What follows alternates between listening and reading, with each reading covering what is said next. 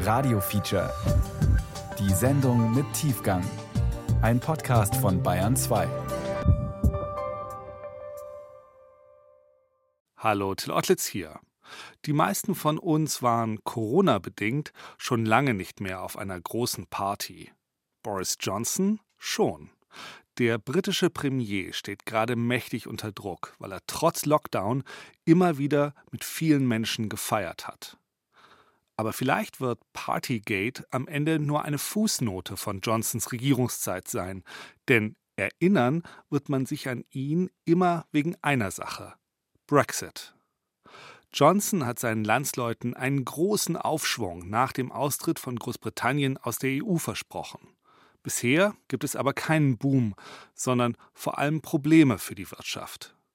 Imke Köhler und Wolfgang Landmesser über die Folgen des Brexits. Ein gutes Jahr nach dem Zollabkommen zwischen der EU und Großbritannien. Am Sonntag erklärte Johnson, das Vereinigte Königreich werde aus der EU ausbrechen wie der unglaubliche Hulk. Und Je wütender der Hulk wird, desto stärker wird er auch.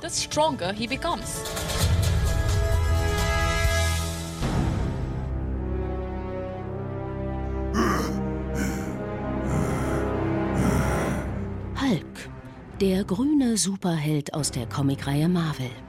Seit Anfang der 1960er Jahre hinterlässt er eine Spur der Verwüstung. Halb Mensch, halb Monster, donnert der unglaubliche Hulk hinaus in die Welt. Und er wird auch euch packen, Freunde. Ich brauche dich nicht. Ich brauche keinen. Ich bin stark. Die Welt gehört mir. Ah! Passt zum britischen Premier Boris Johnson. Now this is a once in a lifetime chance for us to take back control Brexit tut weh, tut den Unternehmen weh, tut auch vielen Menschen weh, die jetzt einfach weniger Chancen haben. Es sind schon zweieinhalb, drei Prozentpunkte des britischen BIP verloren gegangen durch die Brexit-Entscheidung. In terms of percentage, I would say that we 50% drop. It's a lot. It's hurtful. It's like a car crash and a train crash happening all at the same time. And it's been a sort of ongoing nightmare ever since, yeah. Let's get Brexit done, my friends, and get on with our project.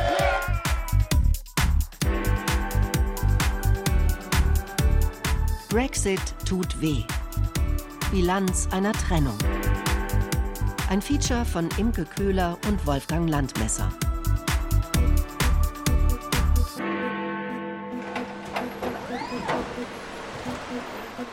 Sonntag, 12. September, 23 Uhr. In der Ladehalle von Vollmann Chemie in Minden hat die Nachtschicht begonnen. Schichtleiter Tobias Schnabel bereitet Waren für den Transport nach Großbritannien vor.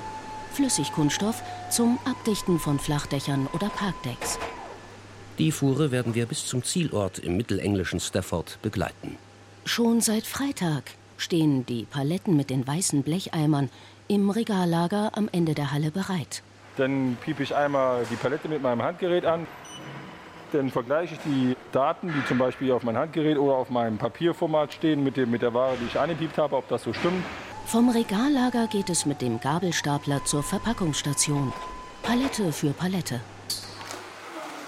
Mit den fertig verpackten Paletten düst ein Gabelstaplerfahrer in die Ladezone. Vor den Toren, wo die Lkw andocken, sind Spuren mit gelben Klebebändern gekennzeichnet. Wir sind jetzt hier bei dieser Lagerbestückung bei 29 Paletten.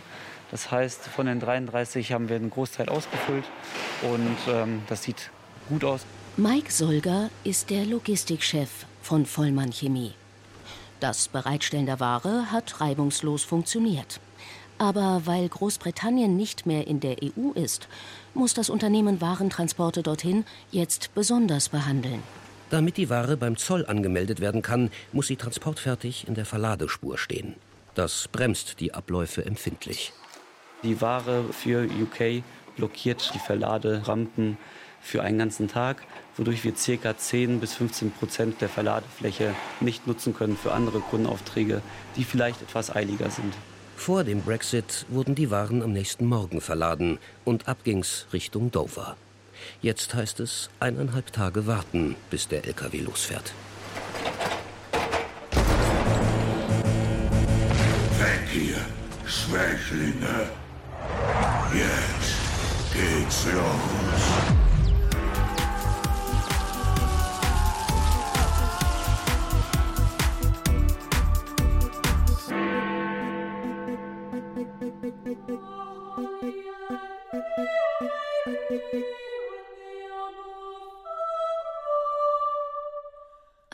Schöne Bescherung war das vor einem Jahr.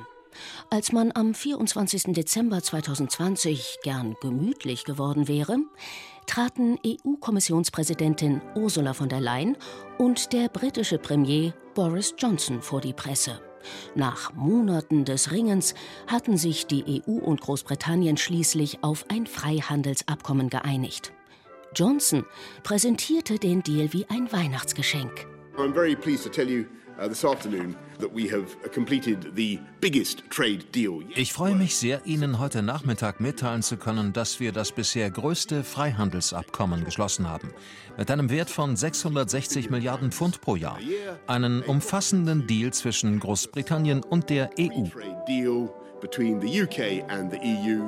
Es ist ein Deal, so Johnson, der Arbeitsplätze im Land schützen wird, der britischen Unternehmen ermöglicht, Güter ohne Zölle und Quoten in die EU zu verkaufen. Und The deal which will, if anything, allow our companies and our exporters to do even more business with our European friends. Ein Deal, der unseren Unternehmen und Exporteuren ermöglichen wird, noch mehr Geschäfte mit unseren europäischen Freunden zu machen. Ein großes Versprechen, aber das Gegenteil ist eingetroffen. Der Think Tank Center for European Reform kam im August zu dem Schluss, dass Großbritanniens Warenhandel durch den Brexit um fast 16 Prozent geschrumpft ist. James Sibley von der Federation of Small Businesses, einer Unternehmensorganisation, die kleine und mittlere Unternehmen vertritt, sagt über den Brexit Von unserer Forschung wissen wir, dass ein Viertel der Exporteure den Export seit dem Ende der Übergangsphase eingestellt hat. Die Mehrheit sagt, dass das vorübergehend sei, aber die Gefahr ist, dass aus der begrenzten Pause ein dauerhaftes Ende wird. Andere Unternehmen exportieren weiterhin, obwohl ihre Gewinne eingebrochen sind. Eines davon ist die Aura Brewery, eine kleine Bierbrauerei im Nordosten Londons. Freitagabend. Die ersten Gäste bestellen an der Theke ein Bier. Daniele Costa Zaccarelli, der die Brauerei betreibt, zeigt auf die Fermenter und Tanks im hinteren Teil der Halle. So this is the production where the magic happens. Das hier ist die Produktion, wo das Wunder passiert. Aura braut rund 50.000 Liter Bier pro Jahr. Besonders stolz ist Daniele auf sein Limoncello IPA. Ein Bier, das einen leichten Zitronengeschmack hat. And uh, we're Italian, so we try to get like our Italian DNA into our beers. Wir sind Italiener und mögen es, unsere italienische DNA ins Bier zu brauen. Für sein Limoncello IPA importiert Daniele Zitronen aus der Nähe von Neapel. Das funktioniert noch. Aber der Verkauf des Biers in die EU stockt. The problem is on the sales side, on the revenues. Das Problem liegt auf der Verkaufs-, auf der Einnahmeseite. Seit dem Brexit ist es für die Aura Brewery nicht mehr rentabel, kleine Mengen an mehrere Abnehmer zu liefern, weil Aufwand und Kosten jetzt viel größer sind. Die Brauerei musste einen Großhändler einschalten, aber das Geschäft floriert nicht mehr, denn die Biere kleiner englischer Brauereien sind nun zu teuer. Auch sind die Transportzeiten jetzt deutlich länger. It takes three or six more weeks to get the beers delivered to Italy. Es dauert drei oder sogar sechs Wochen länger, das Bier nach Italien zu liefern. Das ist ein frisches Produkt. Wenn es drei Wochen beim Zoll liegt, anstatt weniger Tage, dann kann es verderben. If the customs keeps the beers for like three weeks instead of you know a couple of days, it can go to waste. Bei einer Lieferung nach Rom ist das Daniele schon passiert. Neben dem Großhändler hat die Aura Brewery inzwischen auch ein Logistikunternehmen angeheuert, das den Papierkram erledigt. Der Brexit heißt für den italienischen Bierbrauer höhere Kosten, weniger Ertrag. All in all, the additional administration cost alles zusammengenommen, die zusätzlichen Verwaltungskosten und die Zollgebühren, macht ungefähr 30 bis 35 Prozent mehr aus, als wir vor dem Brexit gezahlt haben. Was die Einnahmen insgesamt angeht, ist es viel weniger. Wahrscheinlich 50 Prozent weniger. Ja, es hat sich komplett halbiert. Aufgeben will Daniele nicht. Er versucht jetzt mehr Bier in England zu verkaufen. In London hat er gerade eine weitere Bar eröffnet. Einbußen muss auch Han Atesh hinnehmen, der in London die Jeansnäherei Black Horse Lane Ateliers betreibt.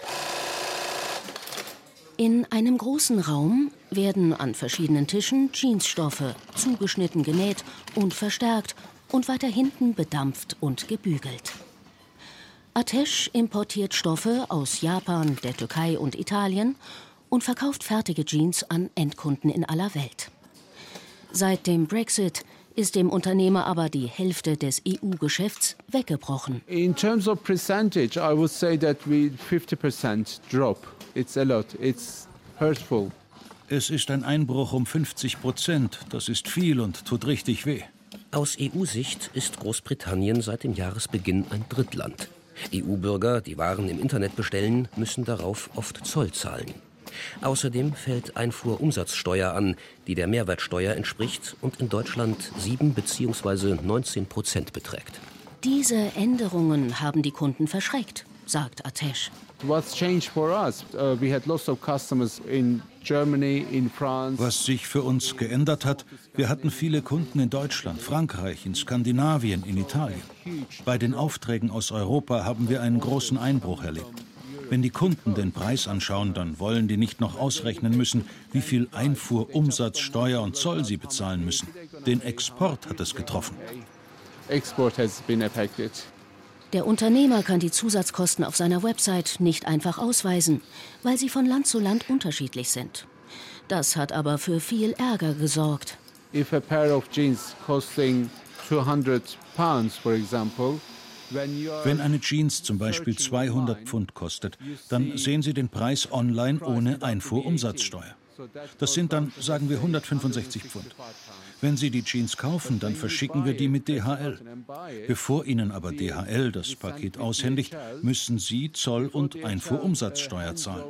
Und das sorgt für Irritation, weil die Kunden glauben, dass sie schon alles bezahlt haben und dann schicken sie das Kleidungsstück zurück because customer thinks they already paid for everything and then they send the garment back. Die Jeansnäherei hat in diesem Jahr unendlich viele Retouren bekommen.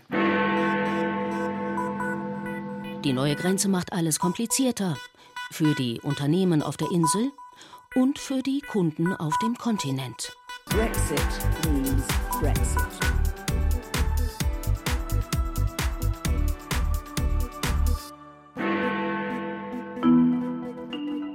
Unerwartete Zusatzkosten an der Haustür.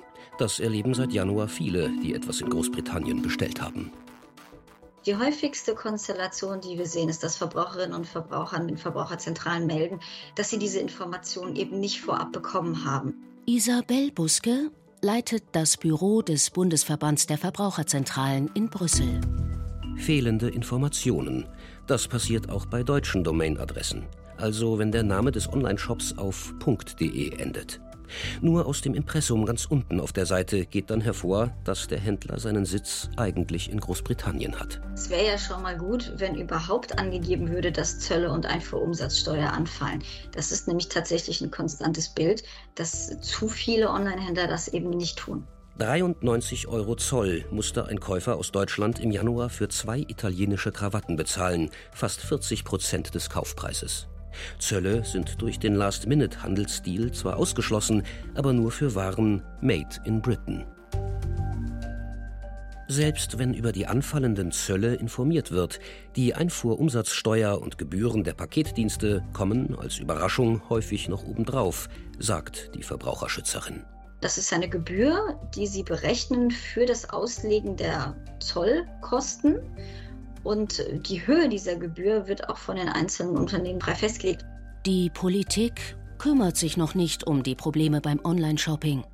Weil sich die EU und Großbritannien noch mit ganz anderen Themen herumschlagen, vermutet Isabel Buske. Unser Eindruck ist im Moment, dass dem noch nicht genug Priorität eingeräumt wird, weil es nun mal Bürgerinnen und Bürger jeden Tag, Verbraucherinnen und Verbraucher betrifft.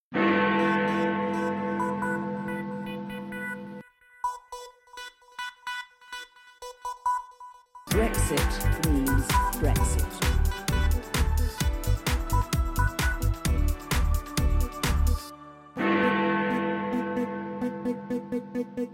Bei Vollmann Chemie warten die Paletten mit Flüssigkunststoff immer noch auf die Zollanmeldung. Montag, 9.30 Uhr. Von ihrem Schreibtisch aus schaut Claudia Löhrmann auf ein Hafenbecken. Die Chemiefabrik Vollmann liegt direkt am Mittellandkanal. Die Zollexpertin bereitet die Papiere für die Lieferung vor, die ihre Logistikkollegen in der vergangenen Nacht vorbereitet haben.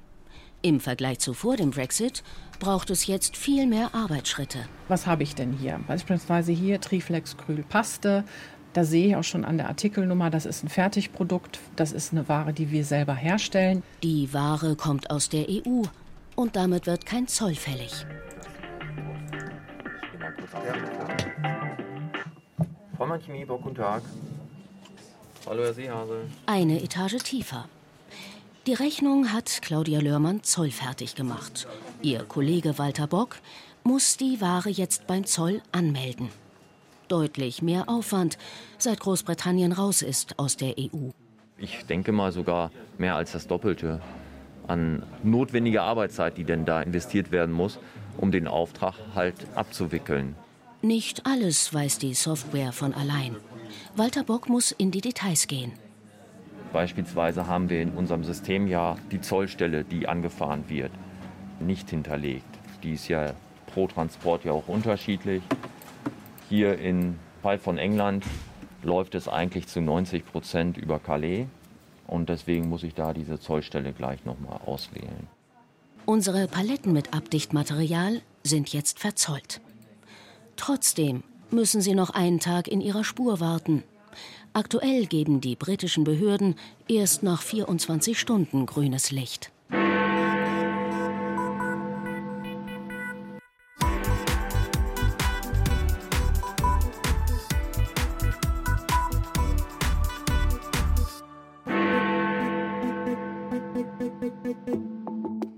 Brexit, ja, der beschäftigt mich seit 2014, würde ich sagen. Seit, äh, da haben wir die ersten Diskussionen um dieses Thema gehabt. Kaum ein Wirtschaftswissenschaftler im deutschsprachigen Raum hat sich so intensiv mit dem Brexit auseinandergesetzt wie Gabriel Felbermeier. Bis vor kurzem war er Präsident des Kieler Instituts für Weltwirtschaft und leitet jetzt das österreichische Wirtschaftsforschungsinstitut in Wien. Dass der Brexit bei den Unternehmen auf beiden Seiten des Ärmelkanals für jede Menge Ärger sorgen wird, war dem Handelsökonomen klar. Kurz vor dem Ausstieg Großbritanniens aus dem europäischen Binnenmarkt und der Zollunion hatte Gabriel Felbermeier mit einem Team von Kolleginnen und Kollegen die voraussichtlichen Folgen des Brexit kalkuliert. Mit ihrer Prognose lagen sie nicht allzu falsch, meint er rückblickend. Wir erwarten ja schon, dass langfristig der Handel mit Gütern und Dienstleistungen zum Beispiel zwischen Europa und dem Vereinigten Königreich nachgeben wird, dass wir so weniger Waren- und Dienstleistungsaustausch haben. Seit dem Brexit-Referendum im Juni 2016 ist der Handel zwischen der EU und Großbritannien kontinuierlich zurückgegangen. Abzulesen an der deutschen Exportbilanz. Vor fünf Jahren gingen noch 8 Prozent der deutschen Ausfuhren über den Ärmelkanal. Nur noch knapp 5 Prozent sind es aktuell. Was das bedeutet, zeigt ein Blick auf die wichtigsten Handelspartner Deutschlands. Im Ranking ist Großbritannien dramatisch abgestürzt. Vom fünften Platz 2016 auf nur noch Platz 11 am Ende dieses Jahres. Belgien, Österreich, Tschechien, alle sind inzwischen wichtiger für das deutsche Exportgeschäft. Ein empfindlicher Schlag für die Wirtschaftskraft, sagt Handelsexperte Gabriel Felbermeier. Vor allem Großbritannien bekommt die Folgen zu spüren. Das Land hängt viel stärker vom europäischen Markt ab als umgekehrt. Daran knüpfen sich dann auch Wertschöpfungsverluste, also ein kleineres BIP, wo wir sagen können, es sind schon zweieinhalb, drei Prozentpunkte des britischen BIP verloren gegangen durch die Brexit-Entscheidung und äh, spiegelbildlich ungefähr ein Zehntel davon auch äh, auf europäischer und auf deutscher Seite. Also die Kosten, die wir äh, befürchtet haben, die sind schon zu einem sehr ordentlichen Teil eingetreten. Noch bestimmen Corona-Krise und internationale Lieferengpässe das Bild, aber die Brexit-Folgen wirken eher langfristig. Slow Puncture mit einem Autoreifen, der ganz langsam Luft verliert, verglich der britische Wirtschaftswissenschaftler und Brexit-Blogger Chris Gray die Lage des Vereinigten Königreichs.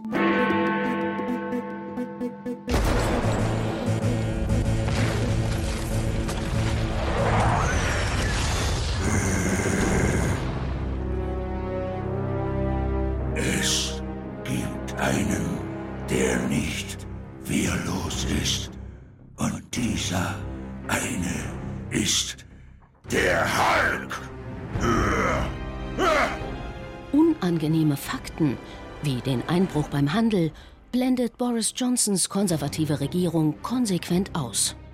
Nach dem Prinzip des grünen Comic-Monsters. Noch stärker, noch gefährlicher, noch unkontrollierbarer als je zuvor. Hier kommt der Hulk. Der Hulk kann alles.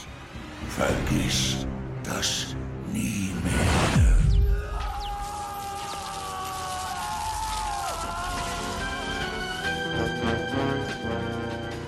Der Hulk will aber auch immer mit dem Kopf durch die Wand und hat es nicht so mit der Realität. Wie der britische Premier, der standhaft behauptet, aus der EU austreten und trotzdem Geschäfte machen wie bisher, das funktioniert prima was impossible. We were told we could not have our cake and eat it. Do you remember how often we were told that, uh, Mr. Speaker? sagte Boris Johnson kurz vor dem Austritt im britischen Parlament. Die Botschaft? Jetzt, wo Großbritannien die Kontrolle zurück hat, wird garantiert alles besser. And in five and a half years' time, we take control of the entire, the entire spectacular marine wealth of Scotland. It is only the Scottish Nationalist Party, Mr. Speaker.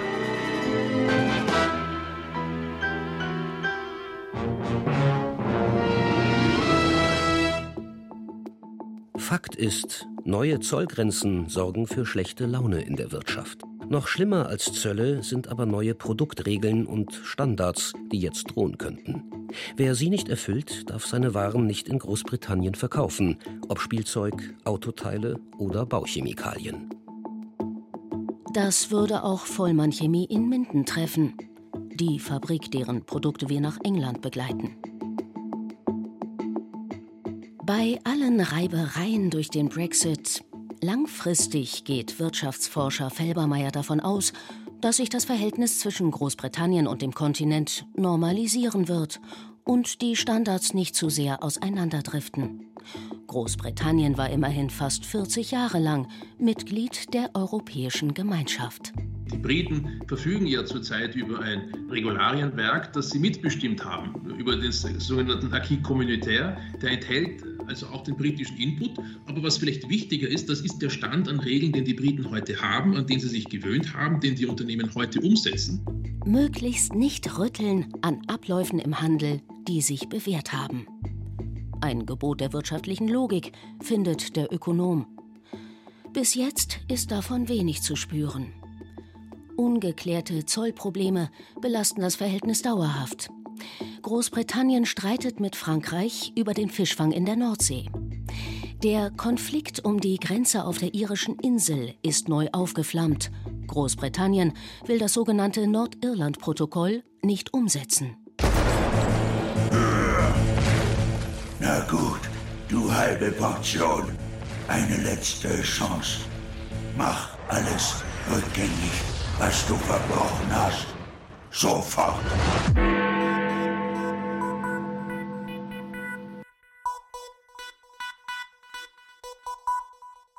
Brexit means Brexit.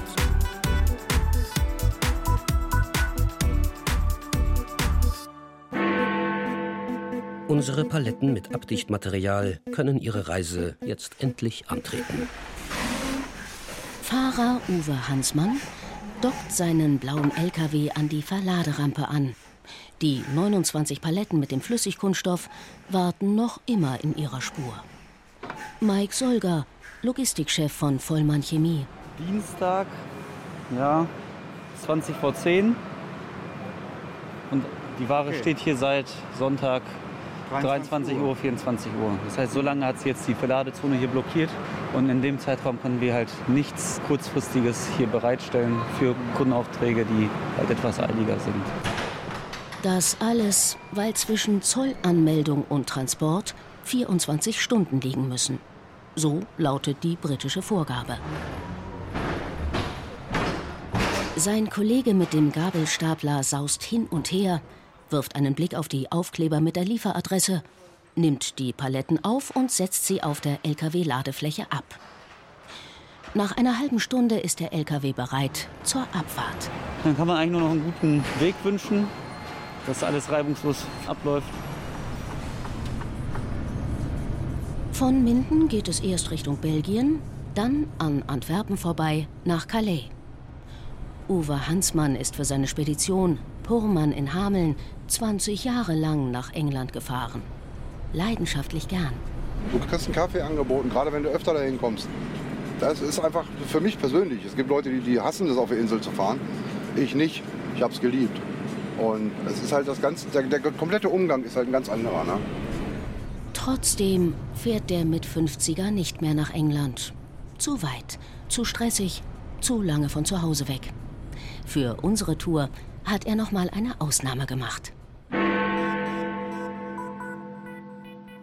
The British people have voted to leave the European Union and their will must be respected.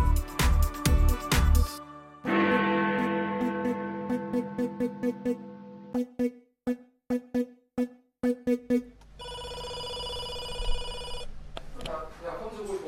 Besuch bei der deutsch-britischen Außenhandelskammer. Eine exklusive Adresse um die Ecke vom Buckingham Palace.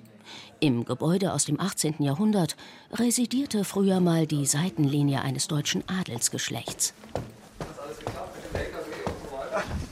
Handelskammerchef Ulrich Hoppe kennt die Zollbürokratie noch aus seiner Ausbildung. In den 1980er Jahren hat er Speditionskaufmann gelernt. Es ist dann interessant zu sehen, jetzt 35 Jahre später, dass die Formulare eigentlich immer noch dieselben sind. Das ist zum Teil elektronischer, aber die Verfahren haben sich natürlich schon auch angepasst und sind effizienter geworden. Aber vieles ist immer noch genauso da. Der Formularkram hat viele Unternehmen Anfang des Jahres kalt erwischt. Sie riefen die Außenhandelskammer zu Hilfe. Achtmal mehr Anfragen gab es im Januar zu bearbeiten, zusätzlich zu den Problemen rund um die Corona-Krise. Inzwischen hat sich die Lage wieder etwas beruhigt. Wir können natürlich schon feststellen, dass schrittweise die Unternehmen lernen, mit diesem neuen Papierkram, mit dem Aufwand umzugehen. Und das dauert sicherlich noch ein, zwei, drei Jahre, bis das wieder reibungslos läuft. Irgendwann haben sich einfach alle an den höheren Aufwand gewöhnt, wie bei anderen Drittländern auch. Aber im Austausch mit Großbritannien geht es nicht nur um Güter, sondern auch um Menschen. Vor dem Brexit konnten Europäerinnen und Europäer vom Kontinent ganz selbstverständlich nach Großbritannien kommen, um dort zu arbeiten. Zumindest für eine gewisse Zeit. Der Wegfall der Freizügigkeit ist sicherlich mittelfristig das größere Problem. Und gerade auch wenn wir uns den Dienstleistungsbereich anschauen, technische Dienstleistungen, aber auch andere Dienstleistungen, wo ich schnell Projektteams zusammenziehen muss, wo ich jetzt heute in vielen Fällen ein Visum beantragen muss, das dauert lange, da geht die Schnelligkeit verloren.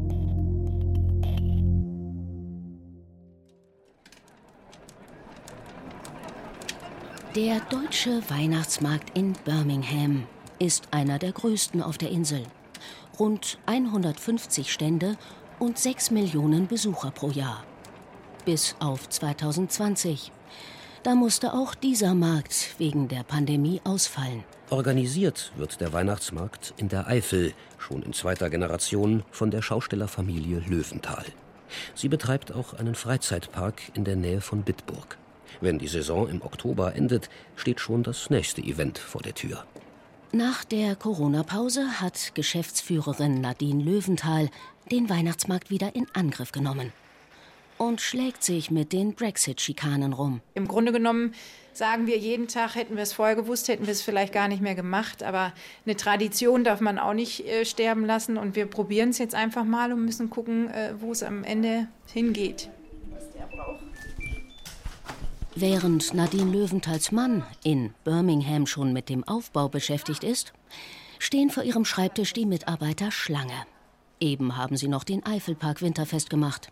Am kommenden Morgen wird ein Bus mit 50 Handwerkern und Helfern Richtung Birmingham abfahren.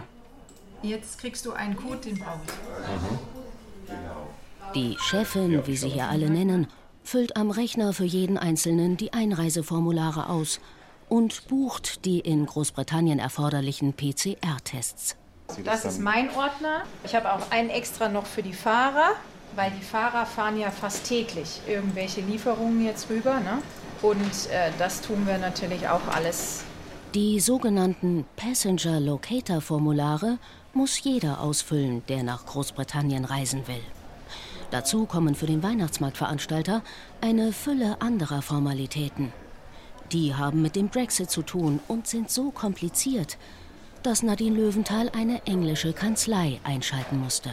Es müssen dort Briefe von Anwälten geschrieben werden. Es müssen äh, von 2018 und 2019 die Gehaltsabrechnungen von der deutschen Firma sowie von der englischen Firma mit angefügt werden und dann eine Tätigkeitsbeschreibung, weil sie natürlich auch nicht als 0815 Angestellter mal ebenso in England arbeiten dürfen. Und das ist also sehr, sehr, sehr, sehr aufwendig gewesen. Vor dem Brexit konnte Nadine Löwenthal die im Eifelpark Beschäftigten einfach mit nach England bringen. Jetzt musste die Firma nachweisen, dass sie bereits im Vorpandemiejahr in Birmingham dabei waren.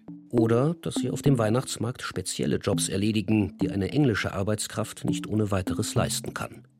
Rund 120.000 Pfund hat sie für Fachanwälte, Übersetzungen und Anmeldegebühren ausgegeben. Von 250 Anträgen auf Arbeitsvisa hat die britische Behörde nur die Hälfte genehmigt. Das bedeutet, der Weihnachtsmarktveranstalter muss vor Ort Verkaufspersonal für die Buden anheuern. Die Löwenthals vermieten Stände auch an andere deutsche Aussteller.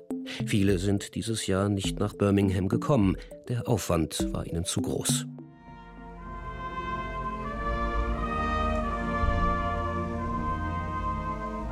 Für deutsche Weihnachtsstimmung sorgt in Birmingham traditionell eine Blaskapelle aus dem Raum Stuttgart. Auch für sie gilt jetzt ein Arbeitslimit auf dem Weihnachtsmarkt, der über 50 Tage lang geöffnet ist.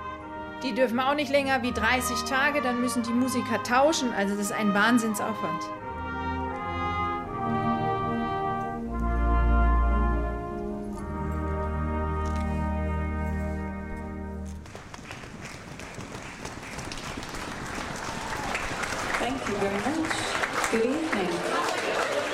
Project Blackbird. We're very honored to be supporting the South again.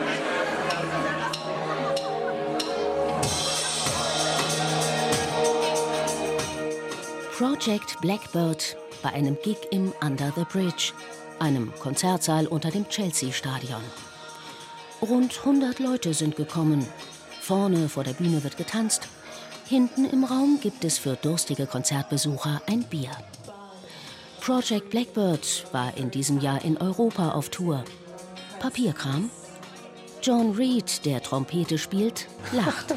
lots, lots and lots of paperwork. And as you go through customs as well, because viel Papierkram, sehr viel, auch für die Zollabfertigung. You've got to find the Carnet office, you've got to go in and get it stamped. So it's an extra hour, hour and a half. Der Musiker spricht ruhig und freundlich, aber in ihm brodelt es. Der Brexit hat alles umständlich gemacht. Das gesamte Equipment muss für den Zoll aufgelistet werden. Wir mussten jedes einzelne Instrument ausweisen, mit Gewicht, Ursprungsland, Wert. Das Dokument ist ein Jahr gültig, aber wir können es nicht ändern. Das heißt, das nächste Mal, wenn wir auf den Kontinent fahren, müssen wir genau das gleiche Equipment mitnehmen. Wenn wir andere Dinge mitnehmen wollen, brauchen wir ein neues Zolldokument.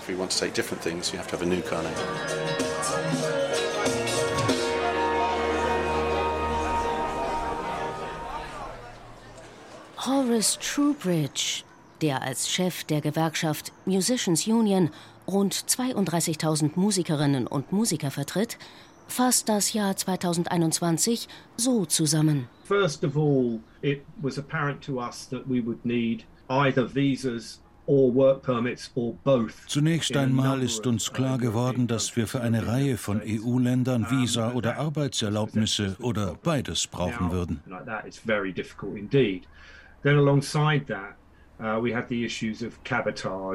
Als nächstes mussten sie das Problem mit der sogenannten Kabotage lösen.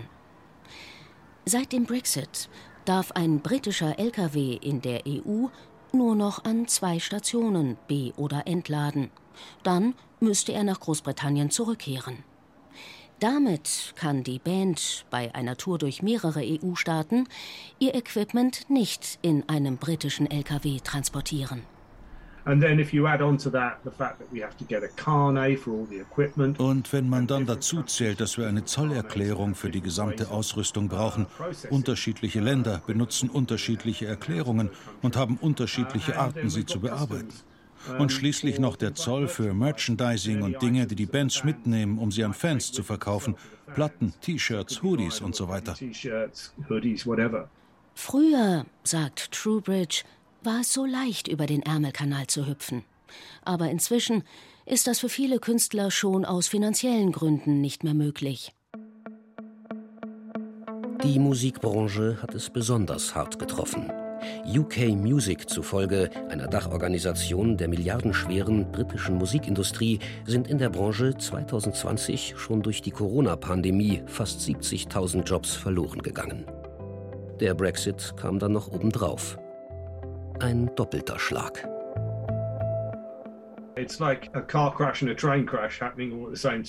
Das ist wie ein Auto- und ein Zugunfall zur gleichen Zeit. Es war wirklich schrecklich. Wir waren Ende letzten Jahres gerade dabei, uns von den Auswirkungen der Pandemie zu erholen.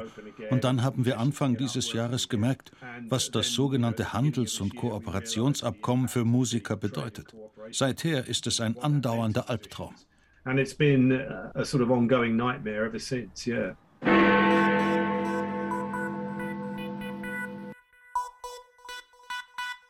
Brexit means Brexit.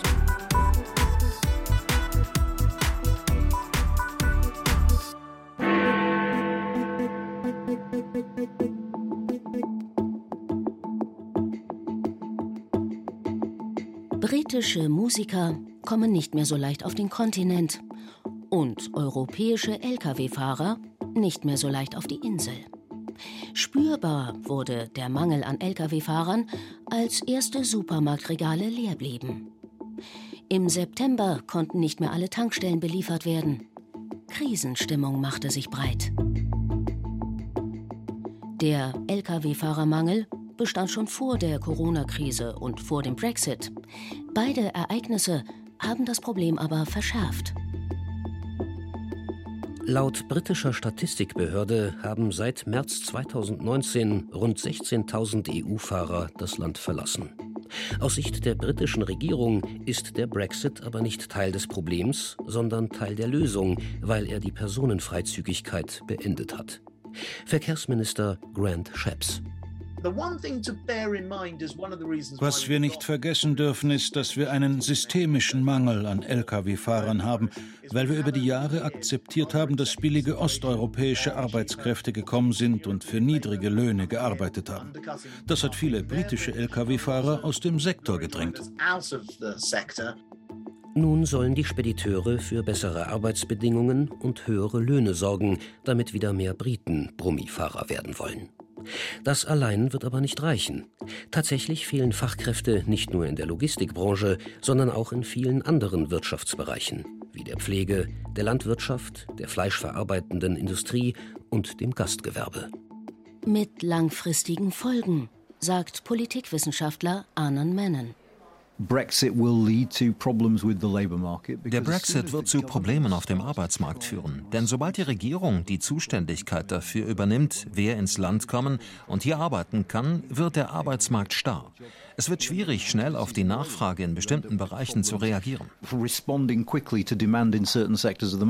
Solange sich Menschen frei bewegen konnten, wurde das dem Markt überlassen. Bei Bedarf konnten britische Firmen kurzerhand Mitarbeiter aus der EU anwerben. Aber das ist jetzt viel umständlicher, sagt der Direktor von UK in a Changing Europe, einer Forscherinitiative zur Zukunft Großbritanniens nach dem Brexit. Jetzt gibt es Begrenzungen, wie viele kommen können. Es gibt Bedingungen, wie viel jemand verdienen muss, um ein Visum zu bekommen.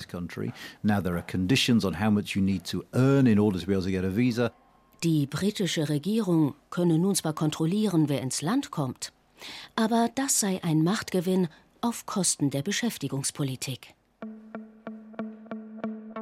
Die Regierung hat versucht, den Fachkräftemangel mit Ausnahmeregelungen in den Griff zu kriegen. So wurden befristete Arbeitsvisa für Lkw-Fahrer ausgestellt und Metzger als Saisonarbeiter eingestuft, damit sie bei der Einreise keine englischen Sprachkenntnisse nachweisen müssen.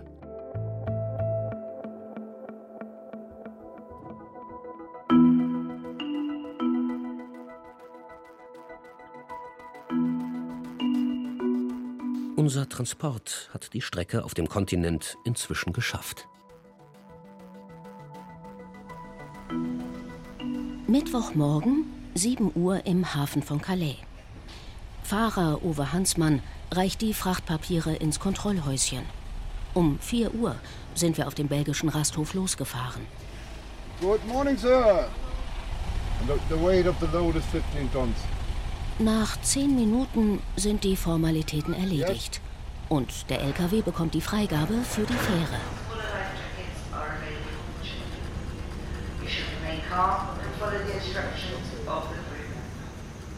Bei den Kontrollen geht alles glatt.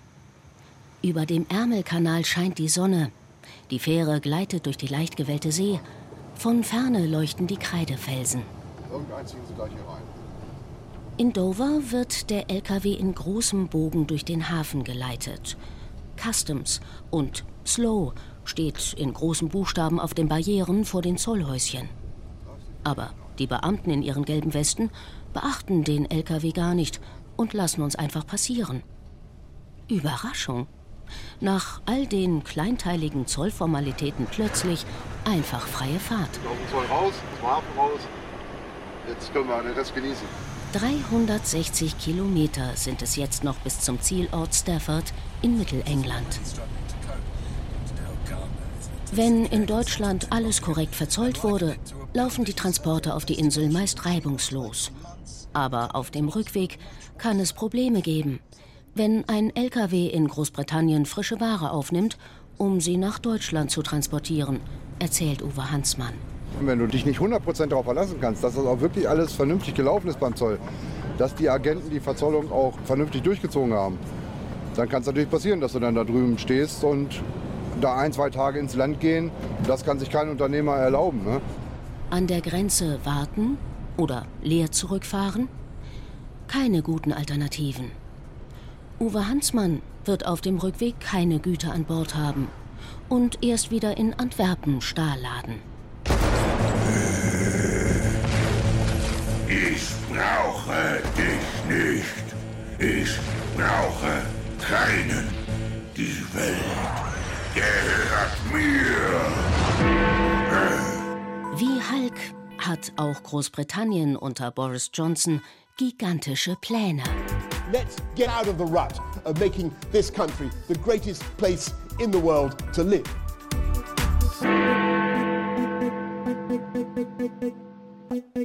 Mit dem beschwerlichen Klein-Klein des Brexits hält sich Boris Johnson nicht auf. Der Premier denkt in größeren Dimensionen. Die Vision lautet Global Britain. Ein Begriff, der anfangs nur eine strategische Wortschöpfung war, wie Annan Menon, Professor für europäische Politik am King's College London, erklärt. Ursprünglich war Global Britain ein Begriff, den man sich ausgedacht hat, um politisch und rhetorisch klarzustellen, dass man mit dem Brexit nicht die Zugbrücke hochziehen würde. Es gab große Sorgen außerhalb und innerhalb Großbritanniens, dass der Brexit bedeuten würde, sich auf die Insel zurückzuziehen. Der Begriff Global Britain wurde geschaffen, um die Leute zu beruhigen.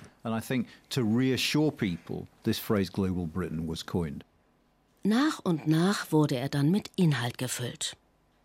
Boris Johnson warb für die Vision vom Global Britain, als das Handelsabkommen mit der EU Ende Dezember 2020 noch durchs Unterhaus musste.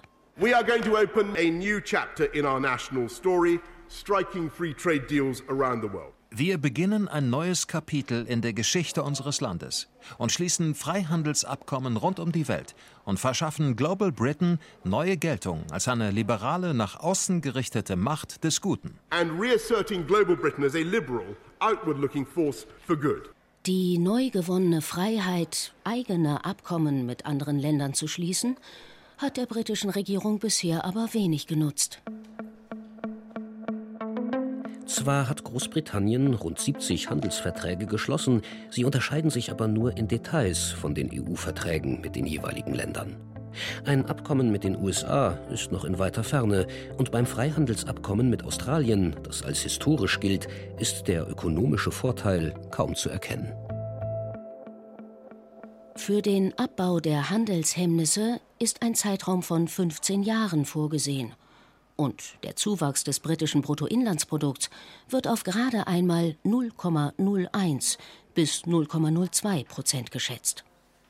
Politikwissenschaftler Anan Menon. There is no way that trade deals with the Asia Pacific or any other part of the world will compensate. Handelsabkommen mit Asien-Pazifik-Staaten oder irgendeinem anderen Teil der Welt werden niemals die Handelsverluste mit der EU kompensieren können. Es gibt aber Anzeichen, dass es der britischen Regierung bei Handelsabkommen nicht nur um den Handel geht. There are signs that for the British government trade deals are about more than trade. Die frühere Ministerin für internationalen Handel und jetzige Außenministerin Liz Truss sieht das laut Mennen sehr politisch. Sie will Handelsabkommen mit Ländern schließen, zu denen sie auch außenpolitisch eine enge Verbindung herstellen möchte. Beim Indo-Pazifik etwa geht es nicht nur um Handelsabkommen mit Australien und Neuseeland, sondern um Abkommen im Bereich der Sicherheit. Insofern ist das Teil eines größeren Ganzen. Und die britische Regierung könnte argumentieren, hier geht es nicht nur um die Wirtschaft, sondern darum, Global Britain zu kreieren und Netzwerke mit gleichgesinnten Ländern in der Welt zu knüpfen, sodass wir gemeinsam die Herausforderungen der Zukunft bewältigen können. Konturen angenommen hat Global Britain in dieser Hinsicht spätestens Mitte September als Australien, Großbritannien und die USA das Militärbündnis AUKUS ins Leben gerufen haben. Wirtschaftlich ist von Zugewinnen dagegen nicht viel zu sehen. Der LKW aus Minden nähert sich seinem Ziel. Hello, sir. Hello. I want to deliver 29 pallets from Triflex, Germany. Mittwochnachmittag. Erst um 16 Uhr haben wir die Spedition Stan Robinson in Stafford erreicht. Ziel für die meisten Paletten auf dem LKW. Von hier aus wird der Flüssigkunststoff an Kunden in England verteilt. In der Spedition ist gerade Pause. Das heißt, eine halbe Stunde warten am LKW. Zeit, um über den Brexit zu reden. Der erfahrene Englandfahrer Uwe Hansmann hat ein schlechtes Gefühl. Wenn sie denn tatsächlich draußen bleiben wollen, dann können wir nur hoffen, dass die aus dem Quark kommen, dass die die richtigen Leute an den richtigen Stellen hinsetzen, damit das Ganze zügig vonstatten geht, ne, damit diese Mega-Verzögerungen verschwinden, weil sonst kriegen die hier richtig Probleme. Das ist einfach so. Endlich biegt der Gabelstapler zum Entladen um die Ecke. Nach einer halben Stunde ist die Ladefläche leer. Bis auf einen Plastiktank und zwei kleinere Paletten. Yeah, yeah, this is, this is just uh, one IBC from uh. Letzte Station der Tour, die Spedition Renus Logistics in Cannock, knapp 15 Kilometer entfernt. Die Zeit ist knapp geworden, die Spedition droht zu schließen und die Zeit, die Uwe Hansmann hinter dem Steuer verbringen darf, ist fast voll. Kurz vor Feierabend haben die letzten Paletten ihr Ziel erreicht gut 60 Stunden nachdem sie in Minden zum Transport vorbereitet wurden.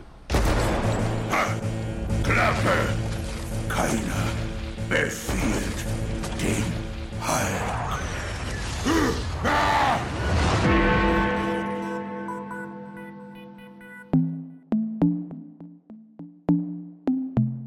Leerfahrten, Kontrollen, Papierkram.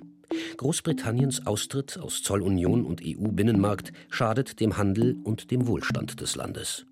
Das OBR, eine unabhängige britische Aufsichtsbehörde, geht davon aus, dass der Brexit das Bruttoinlandsprodukt langfristig um 4 Prozent drücken wird.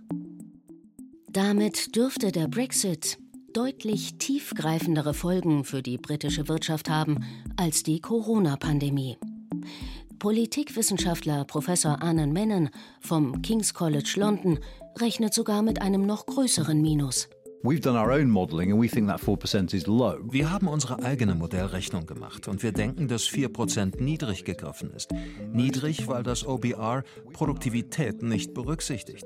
Die meisten Ökonomen würden sagen, wenn man den Handel teurer macht, wird das einen Folgeeffekt für die inländische Produktivität haben. That if you're making trade more expensive, that has a knock-on effect on domestic productivity.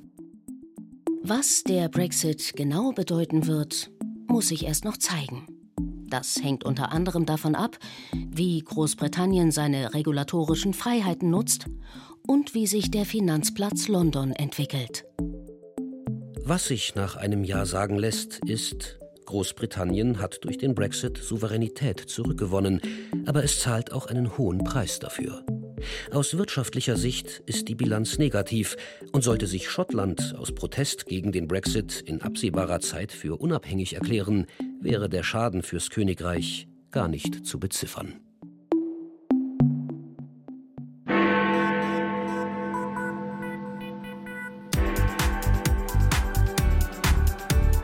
Brexit tut weh. Bilanz einer Trennung. Ein Feature von Imke Köhler und Wolfgang Landmesser.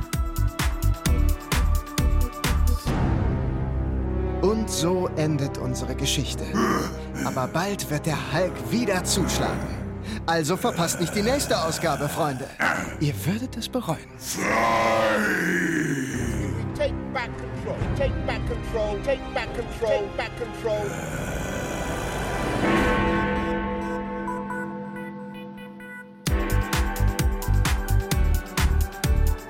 Es sprachen Janina Sachau, Jean-Paul Beck, Thomas Balou-Martin, Detlef Dickmann, Kerstin Fischer, Nils Kretschmer und Macke Schneider. Technische Realisation Ralf Felder. Regieassistenz Juli Grotgar. Regie Nadja Kukuli-Marx. Redaktion Linda Staude. You all laughed at me. Well, I have to say, You're not laughing now, are you? Are you? Are you? Are you? Are you? Eine Produktion des Westdeutschen Rundfunks 2021. Übrigens, wenn Sie keine Folge unserer Sendung mehr verpassen wollen, dann abonnieren Sie doch unseren Podcast. Das geht unter bayern2.de-podcast oder in der ARD Audiothek. Suchen Sie einfach nach Radio Feature. Bis nächste Woche. Ihr Till Ottlitz.